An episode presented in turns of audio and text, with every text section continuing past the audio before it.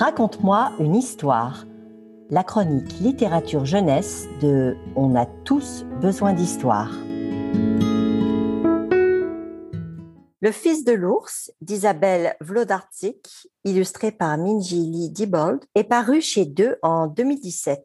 Et je crois que dans le panorama du livre québécois, c'est vraiment un livre majeur. S'il évoque la cruauté des hommes, ce que l'on retient surtout, c'est la puissance de l'amour entre deux êtres. Hazard n'était qu'un nouveau-né quand un inconnu le déposa devant la porte de l'orphelinat. Au fil des années, l'enfant rêva qu'un roi l'adopterait et l'emmènerait dans son grand palais. Mais personne ne vint le chercher. Ce n'est pas un roi qui adopte Hazard, mais un montreur d'ours qui l'emmène avec lui et lui apprend les rudiments du métier. L'ours s'appelle Nemo et immédiatement entre Hazard et l'ours, on sent la douceur d'une entente qui s'installe. Ils vont sur les chemins, tous les deux. Ils font des numéros aux villageois pour quelques piécettes. Le soir, ils s'endorment blottis pour se tenir chaud. Dans leur sommeil, Hazard rêve toujours d'un roi dont il serait le fils. Quant à Nemo, il songe plutôt à la grande forêt et à sa vie d'avant, à sa liberté, quoi.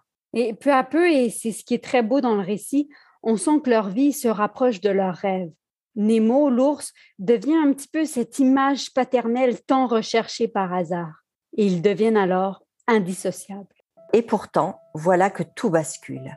Un jour qu'ils font leur numéro dans une ville au nom effrayant, on leur lance des pierres. L'ours doit être capturé sur ordre du roi. Il disparaît des yeux d'Hazard et perd sa liberté. Hazard cherchera son ami partout, puis décidera de ne plus parler au monde des hommes. Sa peau durcit, ses cheveux poussèrent longs et drus, il grogna. Il partit vivre dans les bois. Dans le palais de sa forêt, il devint roi des ours. Niché dans sa solitude, il devint fils de l'ours. C'est vraiment une histoire sur l'empreinte que laissent ceux qu'on aime et qu'il est impossible d'oublier, et cela grâce à notre puissance d'imaginaire. Mais l'histoire pose aussi la question de notre humanité versus notre animalité. Finalement, entre ces humains qui obéissent bêtement et cruellement aux ordres du roi et l'ours, qui est réellement l'animal sauvage.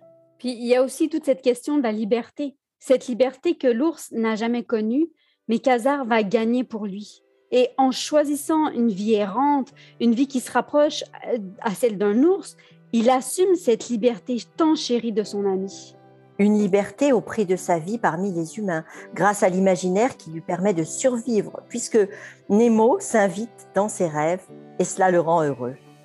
Les dernières illustrations sont d'ailleurs de toute beauté. La peau de l'ours est protectrice d'hasard, elle ne fait qu'un avec sa peau d'humain. Et Marie, il me semble qu'on pourrait ici faire le lien avec deux autres albums qui sont aussi très touchants et très profonds. Je pense peut-être d'abord au Prince Tigre. Ah oui, le Prince Tigre de Chen Jianghong. Qui joue justement avec ce paradoxe être humain annuel.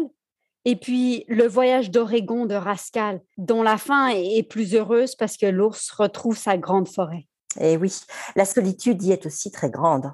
Hum, cela ferait un magnifique trio de livres en effet. Bon, rappelons le titre de l'album de notre podcast, Le Fils de l'ours, d'Isabelle Vlodarczyk, illustré par Minji Lee Diebold aux éditions de. À très bientôt pour une nouvelle chronique.